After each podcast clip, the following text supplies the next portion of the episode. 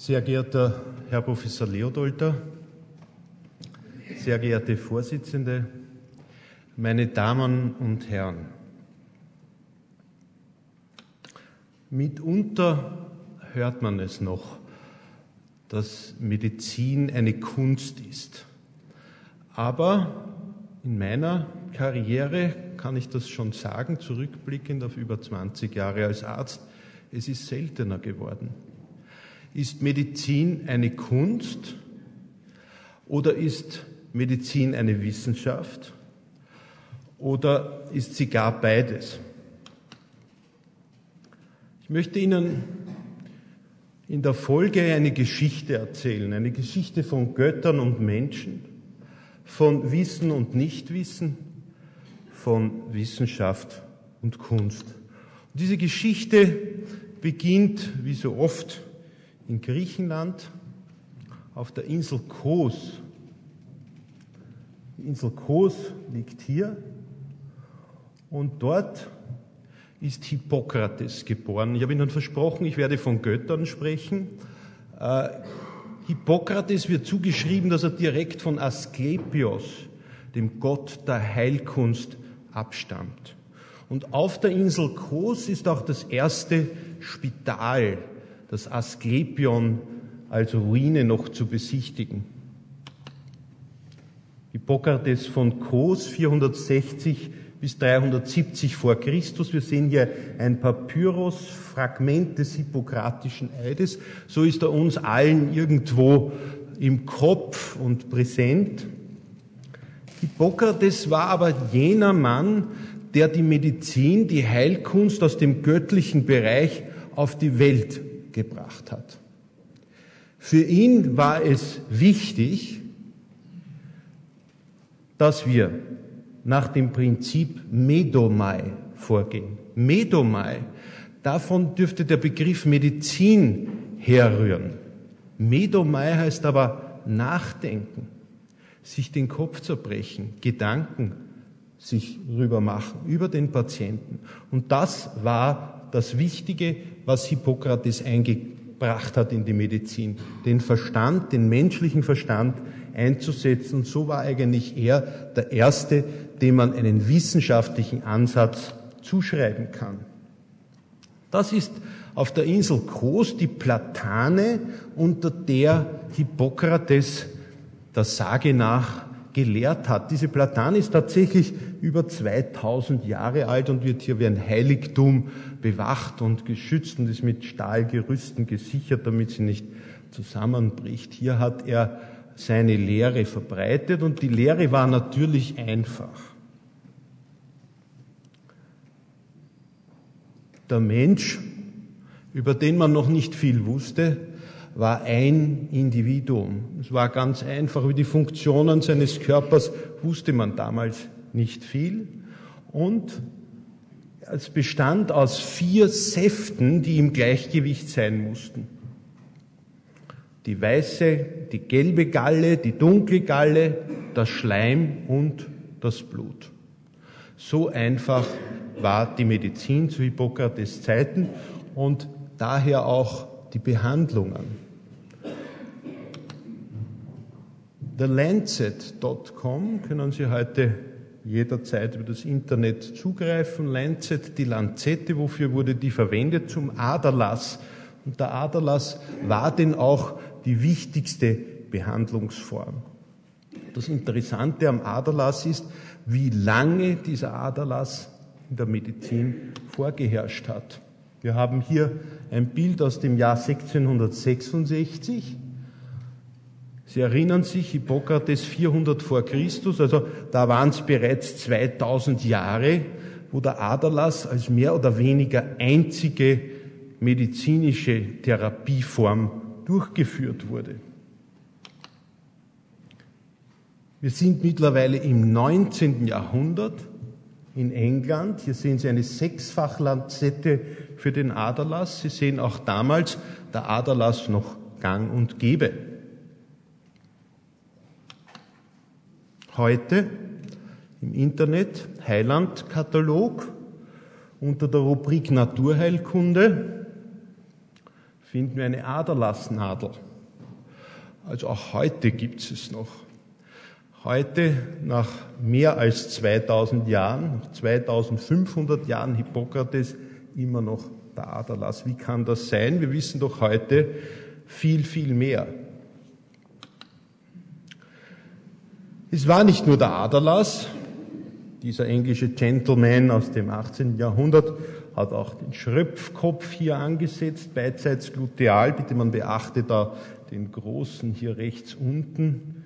Ich konnte nicht eruieren, wie und wo der angebracht wird. Aber es gab natürlich auch noch andere Mittel der Heilkunst. Soll nicht nur auf dem Aderlass herumgeritten werden. Also 2500 Jahre eine Behandlungsform, eine Behandlungsform, von der wir heute wissen, dass sie nur schädlich war. Natürlich Hyperglobulie, wir wissen es, es gibt vereinzelte Therapieindikationen dafür, aber das ist verschwindend klein und wir müssen uns vor Augen halten, wofür der Aderlass propagiert wurde. Für Störungen wie Anämie zum Beispiel. Und der Arzt war natürlich umso besser, und umso größer und umso berühmter, je länger er seine Patienten zur Ader gelassen hat. Und wenn die Patienten Nebenwirkungen gespürt hatten, etwas schwindlig wurden, dann war das nur ein Zeichen für die Wirksamkeit der Behandlung.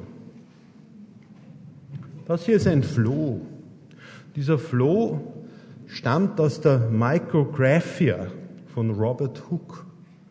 Robert Hooke hat im 17. Jahrhundert erstmals ein Mikroskop angewendet. Und er konnte hier kleinste Details sehen, die aber noch um ein Vielfaches von diesem Mann übertroffen waren, der diese Zeichnung angefertigt hat, von Spermien von Tieren.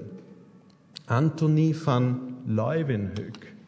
Leeuwenhoek hat dieses lachhafte Instrument erfunden, ein Mikroskop.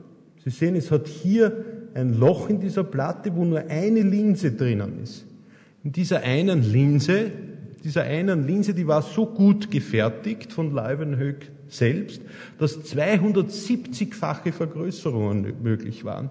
Das heißt, es war im 17. Jahrhundert Leuwenhoek bereits möglich, die zelluläre Ebene vollständig zu visualisieren. Und das hat wunderbar in das Konzept der Kontagiosität äh, gepasst und der Bakterienforschung. Was die Leute damals interessiert hat, war das Phänomen der Fäulnis. Man fragte sich, entstehen die Bakterien dort oder kommen die von irgendwo her? Da wurde sehr, sehr heftig geforscht und auch in der Royal Society in London heftigst diskutiert. Allerdings, und das ist das Besondere daran, hat es dann 200 Jahre gedauert, bis Lister schließlich die antiseptische Chirurgie einführte und damit die Resultate, die schon 200 Jahre vorher auf dem Tisch lagen, quasi in die Medizin eingeführt hat. Wir sehen also schon wieder einen sehr bedeutenden Zeitraum, der vergeht von der Entdeckung, von einer wichtigen Entdeckung für die Medizin bis zu deren Anwendung in die tägliche Praxis. Vielleicht ein drittes noch, die Mathematik. Wir Ärzte haben das nicht so gern, wir sind nicht gewöhnt, mit Zahlen äh, zu hantieren. Sehr viele von uns haben zum Beispiel ich deswegen Medizin studiert, weil sie in Mathematik so schwach waren. Ich habe gehört, das ist anderen auch so gegangen. Allerdings darf man nicht übersehen, dass die Mathematik sehr viel in die Medizin eingebracht hat. Wenn wir uns diesen Mann näher anschauen, John Snow, der von 1813 bis 1858 gelebt hat, er ist berühmt geworden zu Zeiten der Cholera in London. Und wenn wir uns diese penibel gestaltete Karte von Cholerafällen in London anschauen, die von John Snow angefertigt wurde, dann sehen wir hier in jedem Haus, in jedem Block die Anzahl der Cholera-Fälle aufgelistet. Und man sieht, wenn man sich in die Karte ein bisschen einschaut, dass es hier sehr verdächtige Häufungen gibt. Und diese Häufungen, so konnte Snow herausfinden, waren dadurch bedingt, dass hier diese Pumpstelle die einzige war, die diese Häuser alle mit Wasser versorgt hat. Sie sehen hier noch andere Pumpstellen, hier eine Pumpe, hier eine Pumpe, hier war nichts zu sehen. Keine Fälle. Das heißt, ein sehr, sehr eindrucksvoller Beleg, dass die Cholera damals über verseuchtes Trinkwasser übertragen wurde. Das waren aber Zeiten, wo man geglaubt hat, dass alle Keime über Toxine übertragen werden, die auf dem Luftweg zu den Patienten gelangen. 1849. Äh, eine sehr eindrucksvolle epidemiologische Studie, die tiefe Eindrücke hinterlassen hat. Ich möchte Ihnen das noch kurz zeigen, um Ihnen den Zeitraum vor Augen zu führen, der vergangen ist zwischen der Zeit des Hippokrates und der Zeit eines äh, Lister zum Beispiel, eines äh, Bernard, eines Darwin, eines Mendel. Und die kurze Zeit, die vergeht äh, seither. Wenn wir uns hier anschauen, Vesalius, der den Kreislauf erfunden hat, äh, nicht erfunden, sondern entdeckt hat, wie der Kreislauf funktioniert. Wir haben ja gehört, Hippokrates hatte davon keine Ahnung. Hier wurde der Sauerstoff entdeckt, das Hämoglobin wurde entdeckt und noch immer haben wir gehört, werden die Leute nach wie vor mittels Aderlass behandelt. Woran kann das liegen? Es mag wohl mit der Kommunikation zusammenhängen. Zwischen England und Frankreich hat es praktisch keinen richtigen Austausch gegeben. Das hat alles wahnsinnig lang gedauert. Die Wissensvermittlung war schwierig. In den Schulen, in den Universitäten wurden die Ärzte ausgebildet und haben dann ein Leben lang mit dem Wissen, das vermittelt wurde, gearbeitet. Die Infrastruktur mit Spitälern war entsprechend teuer, relativ unflexibel, um auf Neuerungen einzugehen.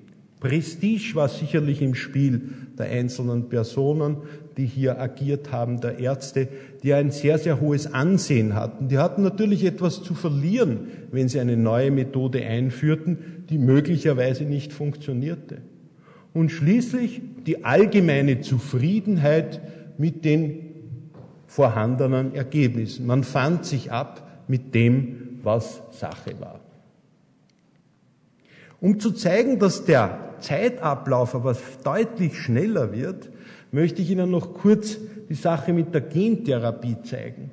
Darwin, Mendel um 1860, Watson, Crick etwa ein Jahrhundert später, aber schon 40 Jahre später die Anwendung, die erste Anwendung einer gentherapeutischen Studie. Und wenn wir heute schauen, Internet finden wir schon Datenbanken, wo wir die derzeit laufenden Studien aktuell vor Augen haben. Und wir sehen, dass hier etwa 1500 Studien, klinische Studien, Anwendungsstudien derzeit weltweit gentherapeutisch laufen. Das heißt, hier ist eine deutliche Beschleunigung zu verzeichnen. Und daher hat dieser Mann, der kein Mediziner ist, sicherlich einen sehr, sehr großen Anteil.